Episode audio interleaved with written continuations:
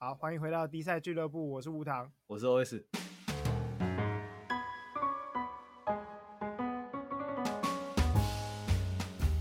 台中很年轻的感觉，台北我走在路上都看到一堆老人。没有吧？台北捷运，你看哪一条线也是很多年轻人啊？台没有台台中给我真的，我觉得年轻人比例比较高。因为我觉得台中大众交通捷运大大众交通工具不方便，所以老人都不出门吧？还是还是因为我去的都是那种超级大公园？你是不是去那种？诚品、勤美前面那个大公园，然后我去成品、勤美前面超超没有指标性的，好吗？啊，没有吗？我就觉得，哎、欸，怎么通通都是年轻人？因为那个公园很酷哎，一堆人在那里遛奇怪的宠物。我看到有个有人在那里遛蟒蛇，蟒蛇我还没看过哎。他就放了一只蟒蛇在那个平台上，然后旁边围一堆狗。我想说，这个画面是合理的吧？然后那些狗看起来都是会被蟒蛇吞下去那种小狗，你知道吗？一堆什么吉娃娃啊，然后那个什么博美啊、妈祭司啊，就围在那只蟒蛇旁边。我说，哎、欸，这个画面是合理吧？不止那边啊，就是呃，那附近还有什么眷村？审计，审计，嗯，审计至少有个十年吧？这么久？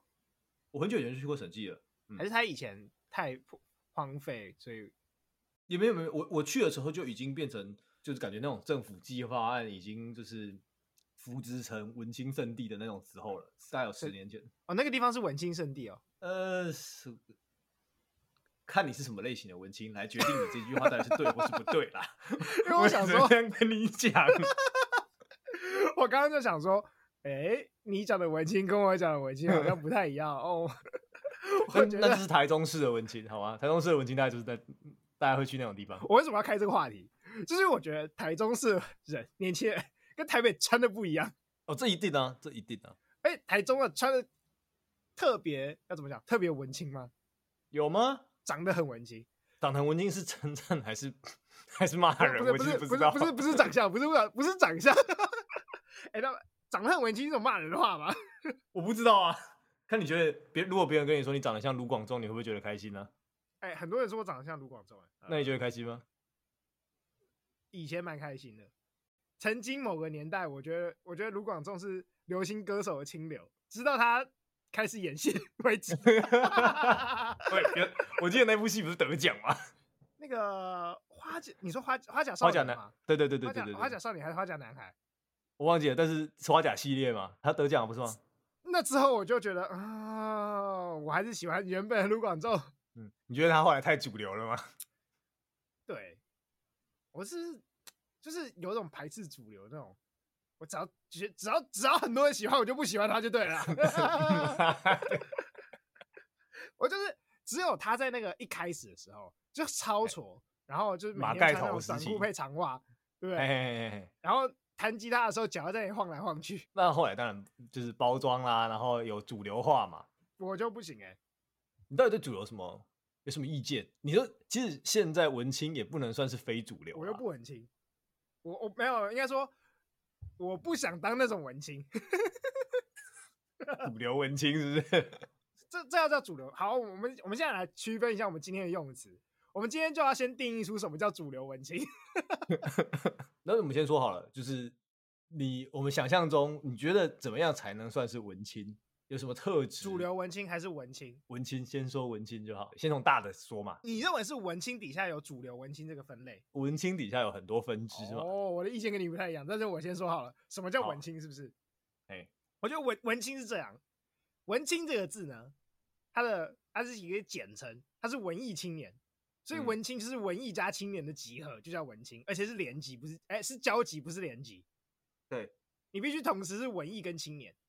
你必须同时喜欢，你不能文艺老人，是不是？对对对对，就是比如说什么呃，张铁志不行，你还是文老。像那种冯光远这种也不行，他就是标准的老人。张铁志可能还是文中，冯光远就是文老了。有啦，有文艺，文艺给过好不好？文文艺给过啦，只是那他们老。那个青年只有青年的部分，像我是青年，但是我也不能算是文青，因为我觉得不不够文艺，我不不够那么热衷文艺。年龄很好说嘛，那。文艺到底是什么？就是文学与艺术的简称，这是一个简称中的简称，你知道吗？文青是文艺青年，文艺青年的文艺其实是不是那个是文学与艺术，所以其实有个全称叫做文学与艺术热爱青年。对啊，热爱文学与艺术的青年叫文青。啊，对，所以是文学与艺术，文学或艺术，好不好？那所以就要喜欢文学和艺术，和艺术。那文学呢？因为再分很多。对啊，我我在想，文学有很多的分类，很多有些人把认为只要有文字的都可以视为文学。那艺术也分很多类。今天有一个人，他很喜欢 AI 绘出来的图，他可以说是文艺青年吗？我觉得，那那我们要先讨论文学还是艺术，还是 AI 绘图？我们我们我们对对 AI 绘图我随便讲的，好不好？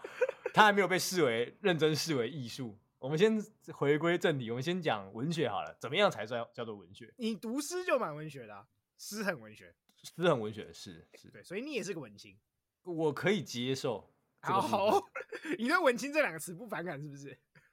呃，要端看使用情境，端看使用情境。我我我觉得要诗，然后经典小说，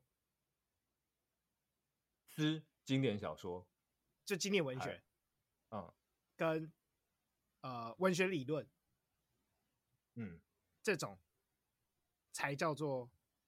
或是戏剧，而且不是通俗戏剧，就不通俗才叫文学。所以通俗小说、通俗文学、晚安诗都不算。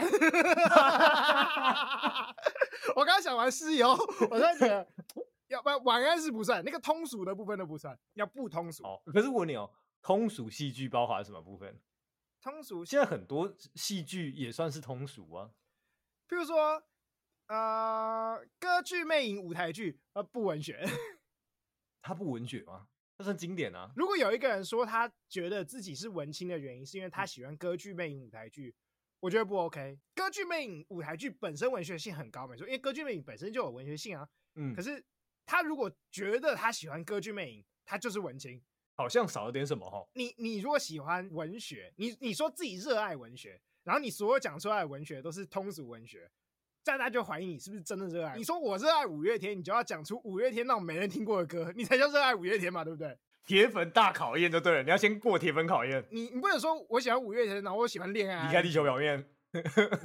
哎、欸，可是我问你，就是我觉得这种东西难的点就在于，它原本有些东西可能是有些内容的，啊，可是因为毕竟文化潮流什么的，有时候还是会把它炒起来吧。那那我觉得在有一个时期的。文青有一个年代，也不能说某一个时期，有一个年代，大家会觉得听苏打绿就有点文青的性质。哎，对对对对。可是你现在再想想看，如果今天有一个人说他是文青，然后他超喜欢苏打绿小情歌，好像就是跟刚才那个歌剧魅影的感觉有点像，好像少了点什么。我跟你讲，我苏打绿铁粉，我跟你讲，如果你喜欢苏打绿，只喜欢小情歌，你根本就不是苏打绿的粉丝。粉丝都会，粉丝都会往下歧视。粉丝有歧视链，你知道吗？有，一定有，一定有。那个可以把每一首歌歌词都背出来那种粉丝，会歧视那种就是没办法背出来的粉丝。然后可以背起每一张专辑的粉丝，会歧视那种只喜欢小情歌的粉丝。所以你喜欢文学，但是你喜欢的小说家是什么？九把刀啦，嗯，或者什么 J.K. 罗琳啦，我就嗯嗯，不文青吗？好像。你你称不上热爱，你起码要讲出一些就是一般人不会听过的名字，或是如果今天有人喜欢说他喜欢看电影，他开口闭口就走漫威，还有亡命关头，我然后这这句话是不是呛到很多人？他说他喜欢看电影，但他连奥斯卡入围都没看完。我好像不能这样，因为我有时候也没有每一每一部都看完，就是我觉得你要说的是你对你所喜欢的领域有。多广或多深的了解？对对对对对，我觉得文艺青年的文学或艺术青年，文学或文学与艺术青年必须了解文学或了解艺术。但我会去说，就是不见得你可能，比如说你真你就是喜欢小情歌，或是你喜欢呃九把刀，或是你喜欢 J.K. 罗琳的作品，你就不是热爱文学的人。他毕竟也是文学领域的其中一种。那就是这这文学这么多，就像有一些是有一些文学，就是我自己不喜欢看的，有一些是我比较喜欢看的。嗯、但是我觉得这是在文学的范畴里面，我觉得都可以给过。我我我觉得这牵涉到了一些部分，就是因为刚我刚我们刚刚讨论那个问题是说，如果今天一个喜欢文学或喜欢电影或喜欢艺术的人，然后你问他说他喜欢这个领域中的什么东西，嗯，而且他是自认为是文青，他自我标签是文青，自我标签就是喜我喜欢文学。如果你真的身在喜欢文学那个圈圈里面，你就会知道要跟别人展现我喜欢文学这一面的时候，我不能讲九把刀哎、欸，不行哎、欸，那是忽略无知哎、欸。像譬如说，我是苏打绿铁粉，这个我认真觉得我是苏打绿铁粉。我承认我喜欢小情歌，我从小听到大，我怎么可能不喜欢他？嗯哼。但是我跟别人讲说我是苏打绿铁粉之后，我绝对不会讲小情歌，我一定讲说，呃，我喜欢那个呃什么呃。抓到不是铁粉，抓到就不是铁粉，你们讲？不是我刚刚喝掉了，我刚刚喝掉了快半瓶的清酒，有点太 脑袋转不过来，是不是？对，所以我我就会讲说，哦，我喜欢你在烦恼说什么那张专辑里面的《控制狂》这首歌，啊没听过.我一定讲你没听过的歌，你搞不好你是铁粉，那搞不好你也听过。我没有，我不是铁粉，我完全不是苏打绿铁粉，我连粉都不算。Oh, OK OK，对对，就是。如果我今天我讲说我是一个文学爱好者，文青就是文学或艺术爱，我就再讲一次，文青就自认为自己喜欢文学或艺术，嗯，然后你你刚刚讲说，那你喜欢什么文学的时候，啊，不可能跟你讲九把刀，绝对不可能，绝对不可能，你真的很不不能海纳百川呢，无法，你就有一类型就是我们称为九把刀式文青，不行吗？无法。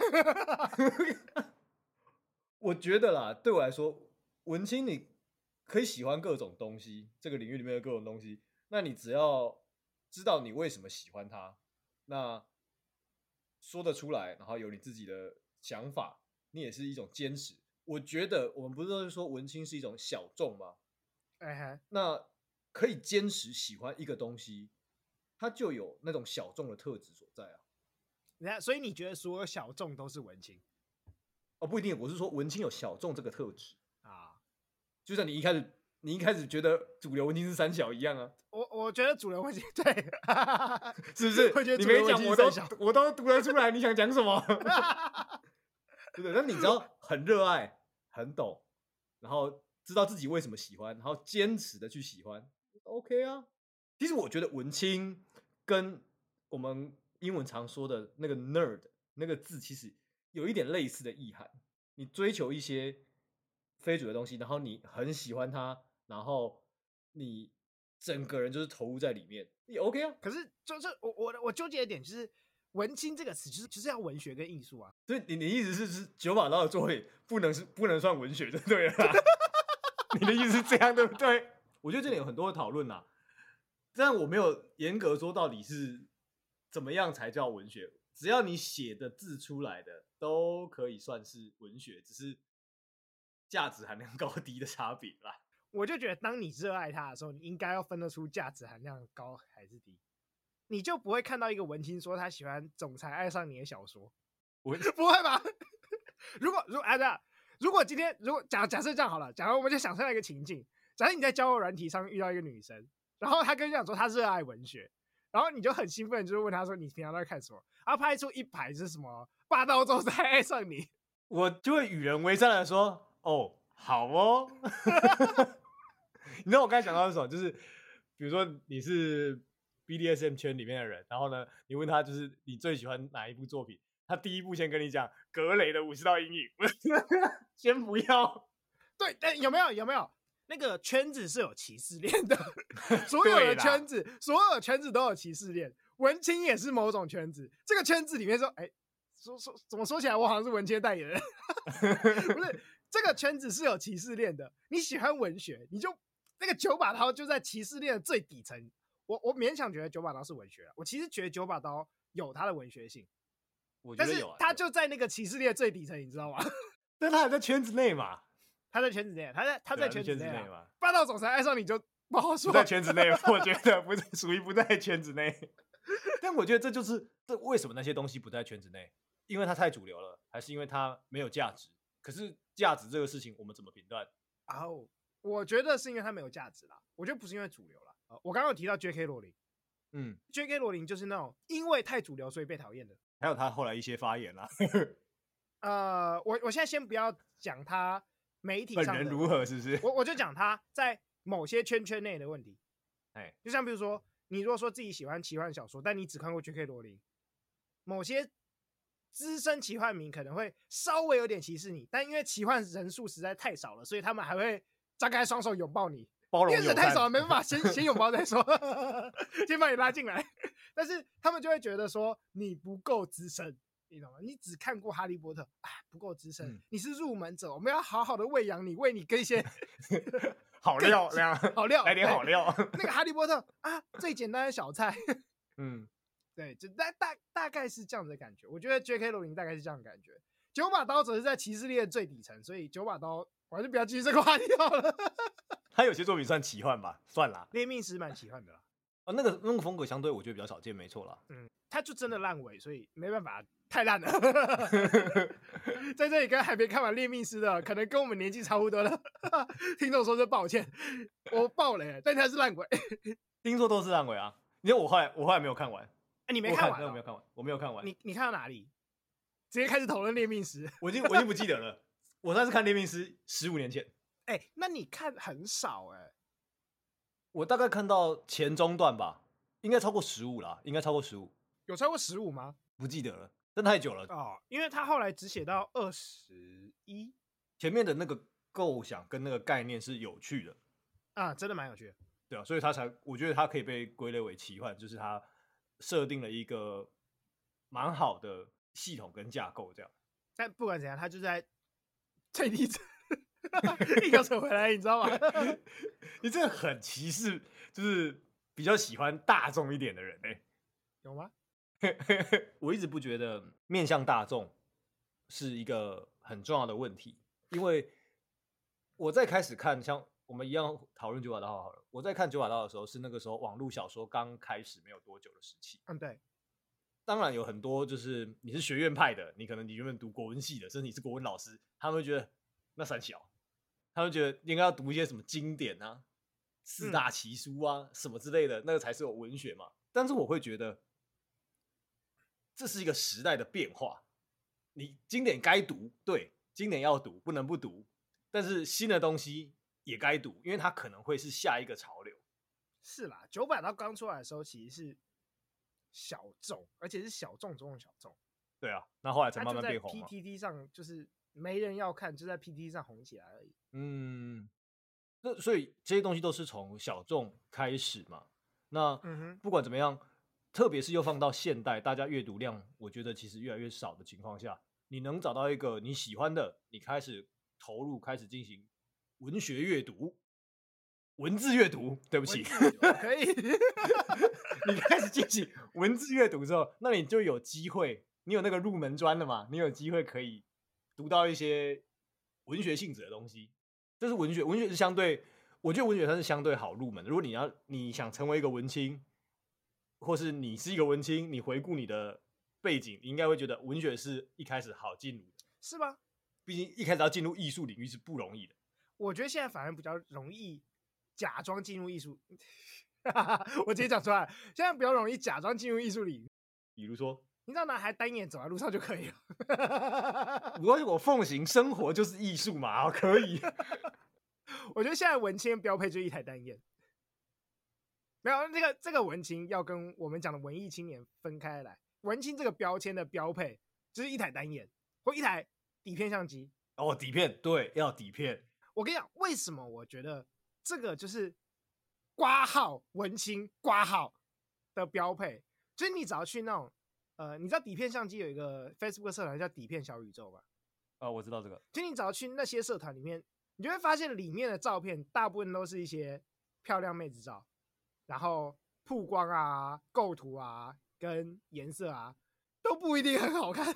你一开始问问我说，就是你觉得流行文青是文青底下一个分类？我觉得不是，我觉得流行文青是想要把自己贴上文青标签的这群人叫流行文青，是主流的文青啊，主流的文青。哦，但我觉得一样啦，我还是觉得没关系啊，反正你做你喜欢。你知道那个日本有一个。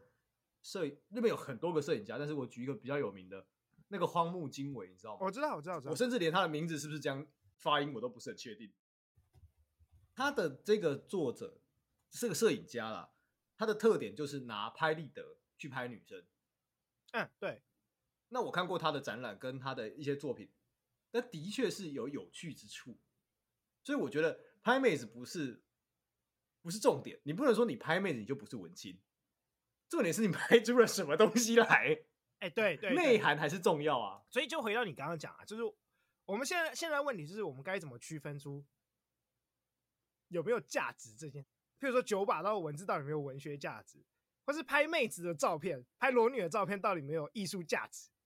嗯，就是如果我们今天要详细的去判断谁喜欢的东西是艺术，谁谁不是的话，就要讨论这件事。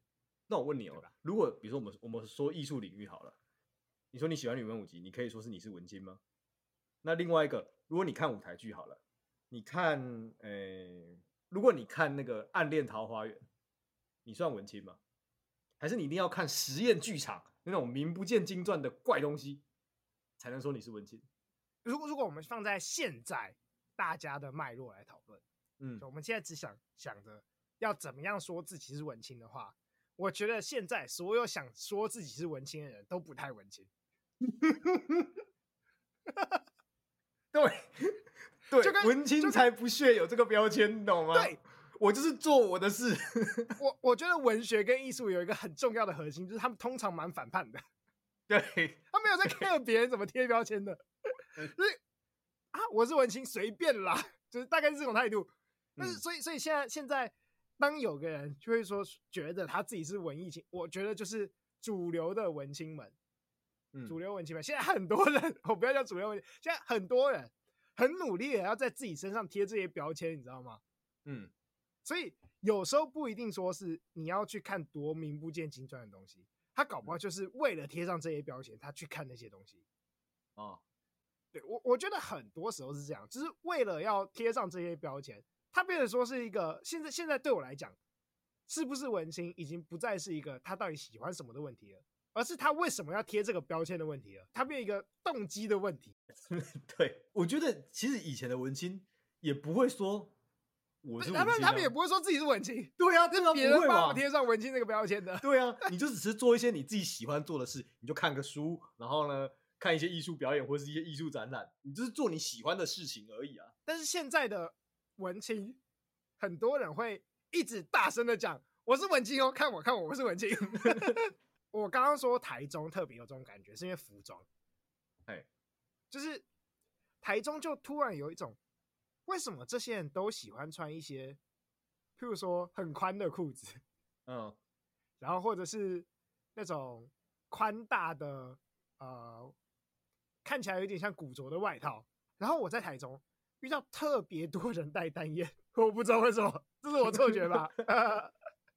这是我在有色眼光在台中，所以我只看到，对，因为台中比较少下雨啦。哦，哎、欸、哎、欸，有道理耶，对吧？台北你一天到晚下雨，你要包起来啊，你不能背在胸前啊。台中台中我那话直接放在胸前，没差，不下雨啊。不会因为空气太，反正人人都吸了，相机吸点没事。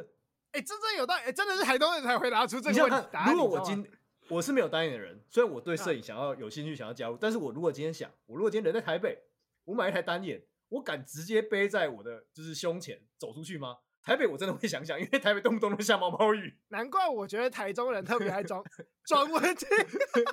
你知道我去台东吃烧肉，我在一个烧肉店里面。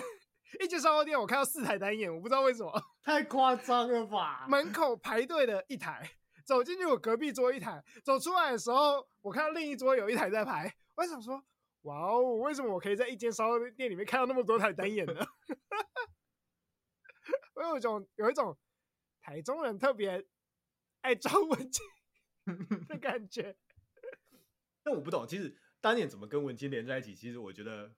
这个连结很奇妙，就是摄影啊。如果你真的要文青，以现在的观点来说，你应该要去拿就是很简单的器材去拍出你所要的东西，才有那个味道吧？那那那这个我蛮好奇，为什么？你意思是什么？拿很简单的器材是指手机吗？或者是那种很便宜的底片机啊，比如抛弃式的，对，或者对对对对对对对，因为我会觉得文青其实大部分人给人感觉是，你毕竟你是青年。所以是穷酸的，不是很有钱的。那你这你的重点还是你想要呈现的内容嘛？所以器材都不是最重要的。可是你大家开始拿单眼开始买镜头的时候，你好像就在追求器材了。这就这就这就来到我的第二个论点了。为什么现在文青都是往身上贴标签？就是你人好好的没事，为什么往自己身上贴一些奇怪的标签？人总是会追求认同感啊。不是，我觉得文青不是为了认同感，文青绝对不是为了认同感。哦、我我觉得认同感不是那种团体式的认同感，是你对你自己的认同。往身上贴文青这个标签的人，绝大部分不是追求对自己个人的认同，我觉得绝大部分是为了，我要怎么讲呢？讲出来就是想打炮，就这样。我以前用过交友软体，的确上面会有一些类型是会直接说它是就是什么型的，比如说它是就有点像是，如果你的标签写你是阳光型的，嗯，或是运动型的，或是户外型的，就是现在文青型的也。等同于这些标签的感觉啊！哎，对对对对对对，以前都说篮球队长最有炮打，现在不是，现在是带着摄影机那个最有炮打。我不好不好说有没有到有没有确切实物根据啦，但是的确听说蛮多号打，没错。就是你你要你要秀出你的器材，有那个，嗯、如果你只有手机，别人可能会觉得你只能，我不知道，或是可能会不一定相信那个是手机拍的。但如果整天挂单眼杯走来走去，大家知道你会拍照。我我 我觉得这两件事的连结不是很强，没有，但但至少你可以拿单眼帮他拍照嘛，是不是？但是拍起来不一定好看呢、啊。单眼拍出来的照片就是比手机拍出来的照片修图空间还要更大、啊。我你知道吗？我相信就是修图是一回事，但是我觉得决定照片最重要的是你的构图。你按下去的时候已经决定了大部分。我反而觉得，就是如果今天呃，如果今天是会被一台单眼吸引的人，好像也。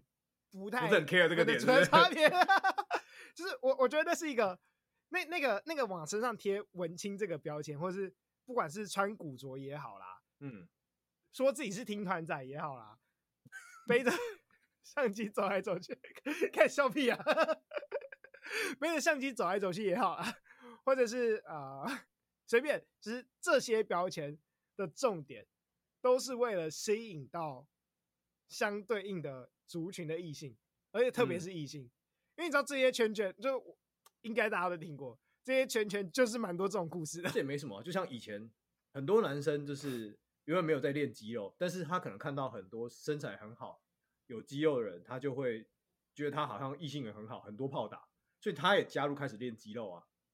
那他是为了身体健康好吗？不是啊。可是，一开始健身是为这个目的吧？所以这些文青背相机的文青，他可能本身对摄影还好。可是他知道你懂得拍照，然后会拍妹啊，那他就可以有炮打，所以他也加入这个方法，可以理解。但是他不是文青，对，这是重点。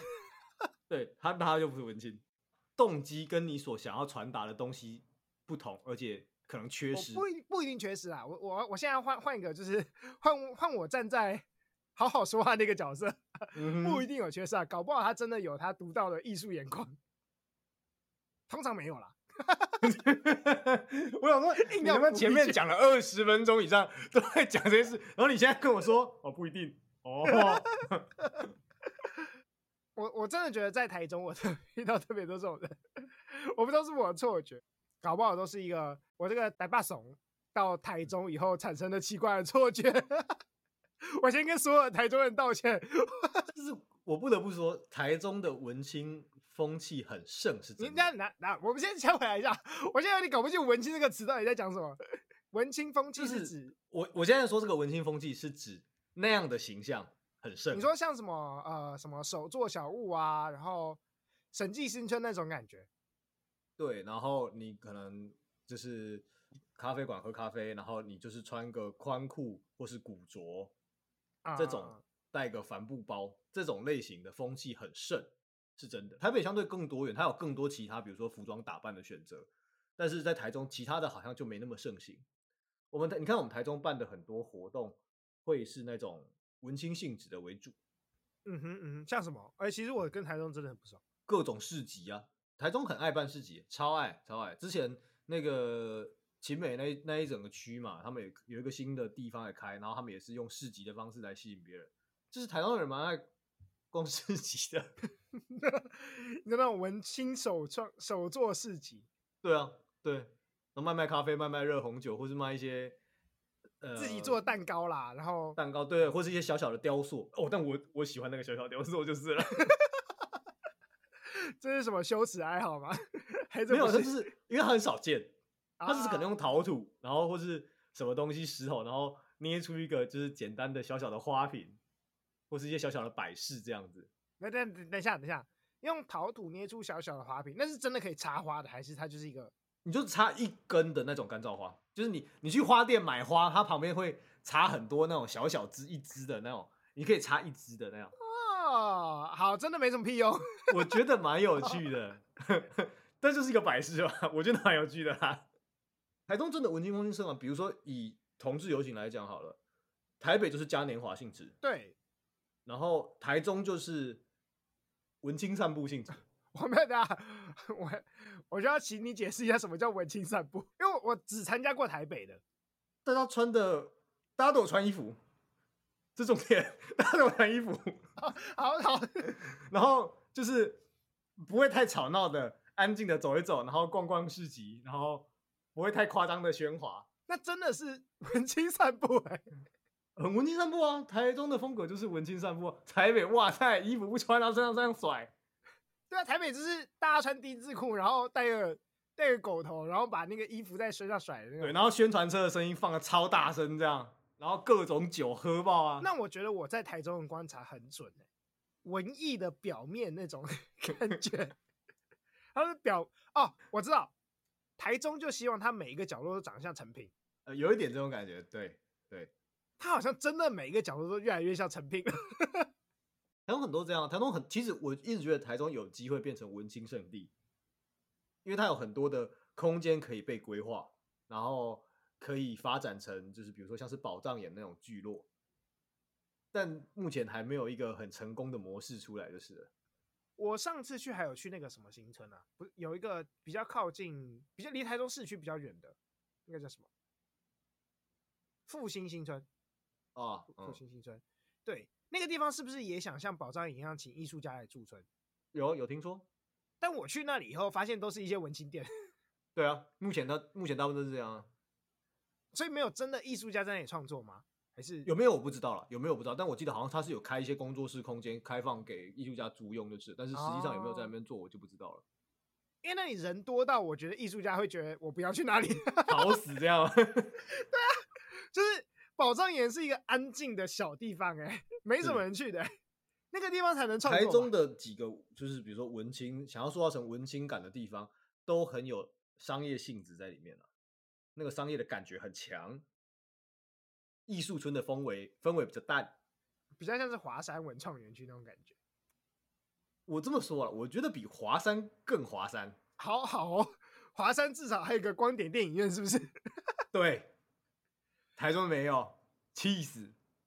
好，我不得不说，就是我，你还记得那个时候，你来你要来台中，然后你有问我说，台中有什么好玩的地方？啊，我记得，我记得，没啥东西。然后我们就讨论一下文青这件事情。台湾不是很多文青店？那个时候我跟你说一个，我们至今都觉得这是太棒的比喻，你知道吗？台中的文青很多是一种暴发户式的文青，就是那种外面看起来光鲜亮丽，打扮的很好，可是没底蕴。不管是人还是在政府的各个地区规划上，都有这样的现象。就是我自己觉得，如果真的要跟台北比的话，台北就是历史悠久吧。嗯，你没办法，就是各种剧团。电影拍摄或是各种展演空间，你说台湾的地下音乐就是从台北开始的，啊，地下乐团就是从台北跟高雄，嗯、还有高雄啦，但这就是台北。所以你说底蕴这件事，因为我不住在台中，我没有办法判断。嗯，但我知道台北，我我可以肯定的是，台北一定比较多，毕竟它有历史。嗯，比起台中，它比较有历史。光那些比较冷门的片子或是影展片，在台中上映的机会，有些时候。甚至不上映，如果有上映，可能也就是两天到一个礼拜，然后每天是放在那种很偏门的场次，什么下午三点之类的吧？或是什么晚上十点、十一点的？晚上十一点、十十点、十一点还好吧？晚上十点、十一点是一个很尴尬的时间点，就是我会觉得，一般来说看电影大概会是八点多、九点开始看，然后看完一个，然后晚上回家。十点、十一点是一个。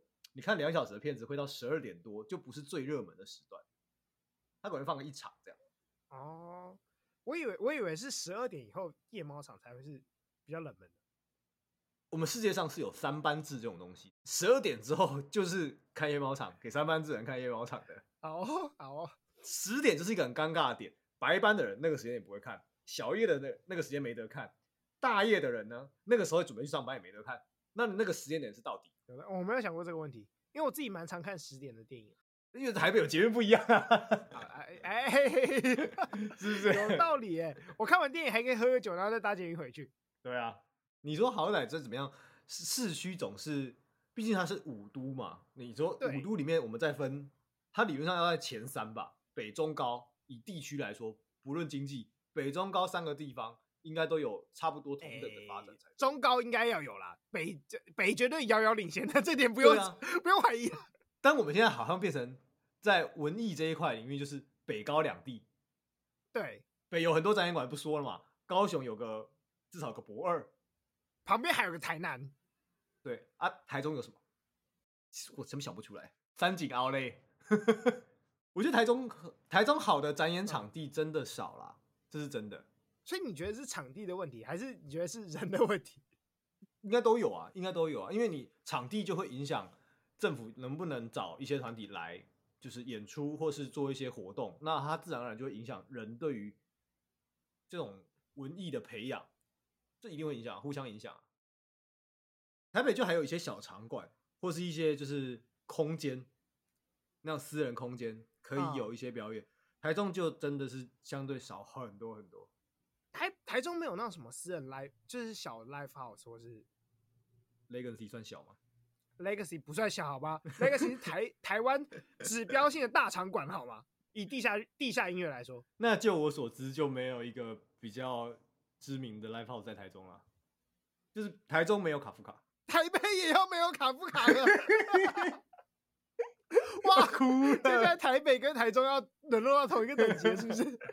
就是你在台中，比如说你听团好了，你会很少去听到说哦，有一个重要的集会点，就大家会说哦，我想要去那个地方表演，乐团会想要这样说，但是台中好像没有这个地方啊，真的哦。台北。河岸留言，以前卡夫卡，然后女巫店，地下、嗯、都是乐团会说，就是我如果比较红了，我想要有一个目标是去那边表演。就我所知没有了，我不敢说完全没有，但是就我所听到的是没有，就是。台中真的是偏远地区，我觉得蛮可惜啊。我觉得其实政府没有好好好处理这个地方，像其实我可以感觉到政府有想要花钱要做一些事，但是。效果极有限。比如说前一阵子在一年多前有一个，你那你刚才说第第二市场对不对？对对对。你知道有第四市场吗？我当然不知道。台中有好几个市场，那老市场改建的，哦、然后对对，现在老了嘛，它很多会变成文青店。但那个第四市场，它原本是我记得是鱼市场，它是一个，嗯、它就是大概一个建筑物的大小而已，没有非常大，不像第二市场那么大。然后呢，政府是打算把它弄成一个，也是一个小小的展演空间。那嗯，那时候刚开幕没多久，我去了，他就是放了一个咖啡馆，然后还有另外一个空地，然后你可以看要摆什么，随便你这样。有时候摆台那种。我那个时候去的时候，他刚好是摆摆那个台湾漫画的创作展，他就是几个那种、嗯、呃海报架，然后有。放一些作品，然后还有一些东西，小小的摊位在卖他一些相关的周边，就这样，因为他空间其实也不够大，听起来很政府，对，就是很政府，没错。我觉得其实文青这件事情，很多时候需要靠一些民间力量，你有一些小小私人的聚集点，像以前台北，我一直记得那个直走咖啡馆那样的感觉，就是就是一个理想的聚会环境，你那个环境它会。是你平常没事干会去喝一杯咖啡，然后在那边看个书，然后他有些时候有些晚上会开开读书会，或者是放一些非主流电影，然后你就是买一杯饮料，你就可以大家在那边一起，然后看那个电影院不会播，或是现在很难找到片源的电影这样。台北真的蛮多这种地方，台中目前几乎没有，所以也没有那种就是 NGO 成立的据点或者是什么艺术推广的。我我知道这种东西地方政府做很难，中央政府可能有机会，嗯，因为像比如说台北就有那呃台北就有那种电影中心，那个叫什么国影中心，国家电影中心，对对对对对，哎，那那里面播的真的是很厉害，他动不动就修复一些，之前那个啊，有一阵子是国影中心他们修复那个大侠梅花鹿啊。大侠梅花鹿真的好看，强到爆的台湾电影，哇塞，强爆！我真的觉得，真的推荐所有没看过大侠梅花鹿的人去看。什么台湾的英雄电影吧，可以算台湾。什么美国队长，真的不行。大侠梅花鹿比较可惜啊，但是我后来有加入一些，就是台中的粉丝，有一个台中有一个粉丝团专门在就是倡议说，台湾台中需要有一些这种，比如说播一些非主流电影的机会。我记得我看他，他每个月会，哎、欸，每个礼拜会 PO 说。这个礼拜在哪些地方有放映一些比较少见的冷门电影？他有提供几个点，就是我之前没有听过，但是我还没有实际去踩过，我还不确定他那个环境到底是怎么样。身体力行支持这些场馆活下去，不然有点难存活。嗯、我觉得现在现在问题是连台在台北都有点难存活了。但我也其实我不知道为什么台北会这几年变成这样。我觉得这几年算是关的蛮多的。呃，其实这几年关，像比如说刚刚我们讲到，就是呃卡夫卡要关了，然后。呃，前几年地下社会关了嘛，嗯，然后现最近南山戏院也要关了，哦，嗯，对，南山戏院也要关了，它也是台北经典老戏院，那全都是因为都更，嗯、因为那些全都在一些地段比较老旧，建筑比较老旧，那台北最近几年就没地可以盖啊，就是疯狂在都更啊，嗯、所以应该是因为都更的原因要关掉，那他们之后还没有计划，我不知道，但他们关掉之后，的确台北还是有蛮多新的点在开的。嗯，虽然这种小型最地下的场馆关真的关蛮多的，我觉得蛮可惜的。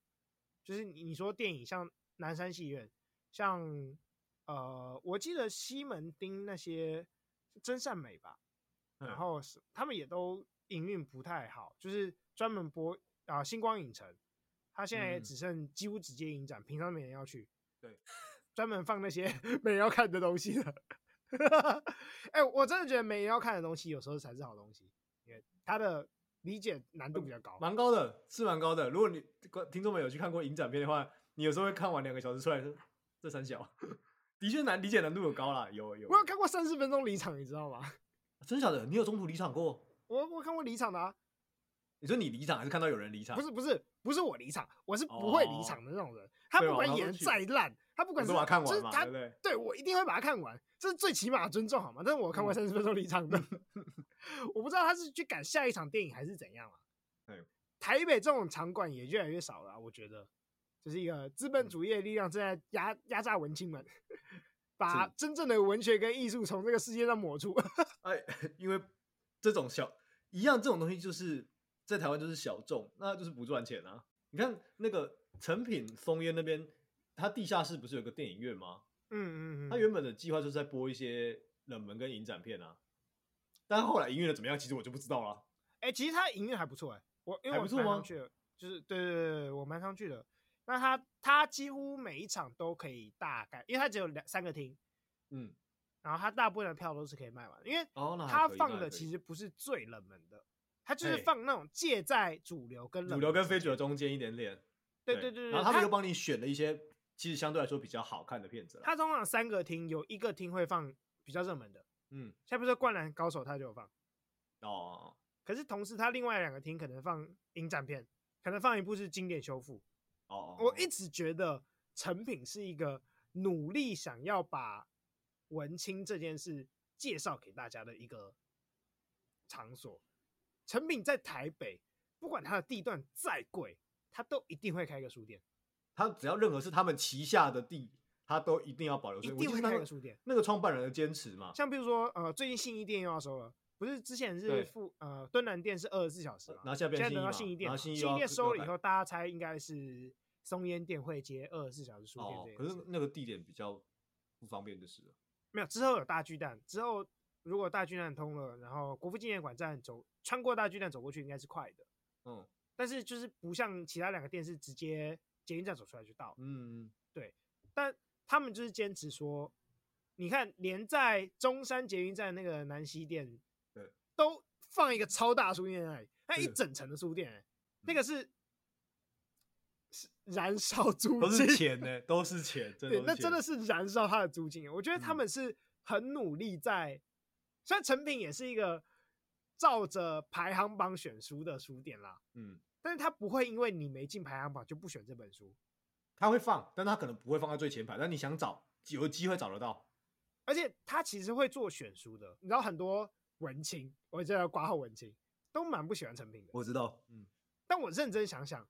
其实成品选了蛮多好书的，他们的评价一直都是摆荡的啦。那像前几年又有一阵子，大家觉得实体书店快要不行的时候，就有一阵子说，就是因为以前我们文文青们就很想，就很会去文那个成品看一看，然后在网络上买。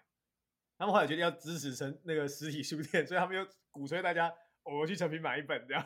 最近风向要改过来，因为最近大家烧的是独立书店，对，大家说不要去诚品买，我们要去独立书店，要支持独立书店，对。然后诚品就觉得改，比如说华山或者诚品，他们都给的是一个一个机会，诚品给的就是比如说有一些华山，它也是给机会，就是它就是一个大空间，那会有不同的展览去申请，要租用哪一个空间。不是通常都是卡纳赫拉展吗？大仓库是啦，对，但是它后面其实有一个红专区，是有一些比较小的空间。它其实有些时候会有一些我觉得蛮有趣的展览，不会是在路上插旗子，然后电视播广告那种东西。但是它就是给了这个机会，如果你想要了解，你想要接触这个的话，你是有机会去接触的。我觉得台中可惜的点就是几乎没有这个机会。我们一开始给对给那些主流文青的批判有点太太歧视了一点，太 harsh 了。搞不好我一开始也是朝这个方向前进。所以为什么我才一开始说你要给这些人一些机会？他们喜欢，我们要拥抱他们，喂他点好料。很多时候是喂不出好料来，就是大家是现在是有点难喂的。现在大家就抱团，就是找到自己的那一群人，然后就不会再听别人喂好料了。那、嗯、那我觉得也没关系啦，反正本来艺术跟文学就是这样啊，他。本来就很弹性的，你喜欢什么跟不喜欢什么，没有人可以说你错或是怎么样嘛。那即使你是因为文青所带来的各种 secondary gain 而加入这个 这个行列，OK 嘛？那可是如果在就像我们说的，从学生开始培养这些事情，你就让他接触，那他如果真的有机会，或者他本身心里面有那一些兴趣的话，他自然就会钻研。那、啊、只是每个人专业的程度深或不深，嗯。那我本来就期待那些如果只是为自己贴标签的那些文青，OK，那你有机会接触到了，那你可能更有机会去更深入一点啊。比起你完全不贴标签的人来说，更有机会了嘛。我跟你讲，我觉得我真的应该哦，很适合像云门舞集这样申请一个文化部计划，然后专门来推广这些事情，而且我很有热忱推广这些东西。所以我们今年目标就是想办法申请一个 政府的补助案，然后我们来推广这个东西。OK，写补助案这件事我行，你负责生点子，我负责把它写成补助案。我觉得其实做这些事情就是这是一个热忱啊，就像我以前在云门当过工作人员，其实他们的云门一直告诉，等下等下，这件事你们从来没跟我讲过。你在云门当过工作人员？欸，我去当过志工，我没有我没有拿配，啊、对，我没有拿配，啊、我做了。我做了应该也有个快十年，这个十年也是蛮长的，好不好？对啦，从宣誓到一直一直做到后来离开台北这样。那当中他们其实给我一个很大的感觉，就是他们会去说，他们行程很多时候是很满的，可是他们每年都一定要搞一个时间点，弄一个免费的户外演出。这个是啊，这我知道，林怀民的坚持。他说不管怎样，就是要，因为这才有他们当时。弄艺术想要推广给大家的核心本质是在这里。对，真正的初衷其实是这个。对，所以他们呃，刘万敏跟他们五级，就是你常常邀请他们来干嘛？他们其实是蛮愿意给予协助，或是真的来现场，比如说表演，或是给你一些讲座的。他们其实做的就是在推广这件事情。我其实还有一个故事，但是我应该很少跟别人讲。那是我在云门工作的某一年，那一次工作点在两厅院。那大家。如果有在买票看表演，你会知道两天院的票，云门舞集基本上一张就是一千五还是两千起跳，应该应该要两千块，应该是最便宜的可能是一千五，但是大部分的票应该是两千左右。对，一千五可能是那种二三楼很后面那种，而而且角度很不好，可能还甚至还有一点被遮蔽掉那种。对，然后呢，当时有一次是晚场，然后呢，有一个妈妈带一个儿子来，他儿子大概看起来是国高中年纪，有没有记错的话？然后呢，因为我们入场我们会验票，那两个他们几乎快要迟到了，我们准备要入场关门了，然后他们两个匆匆赶来，然后验票的时候，他妈妈拿一张票，然后我们就问他说。呃，啊，妈妈你呢？他说没有，我们只有一张票，所以他只让他儿子进去。这个时候，我们前台的有一个负责人，他就他就过来了解他这个情况之后，他就说没事，妈妈你进来，你跟你儿子一起去看表演，我这边有一张空的票给你。啊，不收钱。在当下，我后来没有机会问那一个负责人他为什么会做这个决定，但是整个云门工作团队给我的氛围就是。一来，这可能是出于一个那种人性的善良；那另外一个点就是，他觉得他们这个东西想要推广给别人，我们不想因为价钱这件事情就阻挡了某一些人想要加入艺术领域的这个机会。他们一直在做这件事情。你们有没有下业配？下下叶配的这种环节，我们应该去拿一下他的叶配。好像没有，原本好像不下叶配，他们的叶配就是每年那一场免费的公开演出，就是他们最好的叶配。这真的是要尊敬一下哎，就跟成名二十四小时书店一样。不是，当下我看到是蛮感动的啊。当当下我看到是蛮感动的，因为我想说，一个这么大的团，以他们的名气，就是收钱这件事情，就是完全不为过的。他们在国外拿两百美都有机会，你就一张票两百美金。对啊，可是他在当下二话不说，就说你进来，我这张票给你，让你儿子一起去看，跟你跟儿子一起去看，这当下那个是蛮感动的事情。我觉得重点还是那个妈妈啦，光妈妈会带小朋友去看云门舞集，这点就是少见的。你你说提供免费的表演，纸风车，纸风车剧团你也知道，他们也是每年就是在各个学校各地巡回，对对对对对，他们也都是免费的啊，嗯，几乎都是免费的啊，就会去看的就那群人。你说那群人意思是什么？应该应该说会去看的，可能就是譬如说家长会愿意带小孩去看那群家长，可能就是某某些特定的家长。这我就不知道，因为。因为在我现在算是在偏乡工作，所以直通车来的时候，我听到我很多的同事们，他们是会特别拨一个时间带他。你是在医院工作，你的同事们叫做医事人员，医事人员在台湾呢，算是收入相对较优渥，时间相对较充足的一群人了吧？我等下我等下我我要先反驳收入比较优渥这一点，我觉得这个这个不好说，好吗？啊、不是，可是我我觉得医事人员就是基本上医事人员在台湾的环境里面算是。社经地位比较优渥的一群人啊，是属于知道要培养小孩除了念书以外其他的部分的一些。我非常不想同意你说的，但是我觉得我想一个这个方法说。我们改一天，我们我下一集就聊这个，我们下一集就聊这个。所以我们我们再过几天要去日本，但是我们下一集就来聊这个。这个太凶悍了，我觉得不宜不宜。不行，我觉得就是聊这个。但是我们下一集的确可能会比较晚一点，因为下一集我们两个要去趟日本出外取材。出外取材是不是？那父亲每次不是这样说吗？OK，你的泡泡浴课程到底买了 没买啊？笑死了！好，我们这一集到这边，我是吴糖，我是 OS，我们下集再见。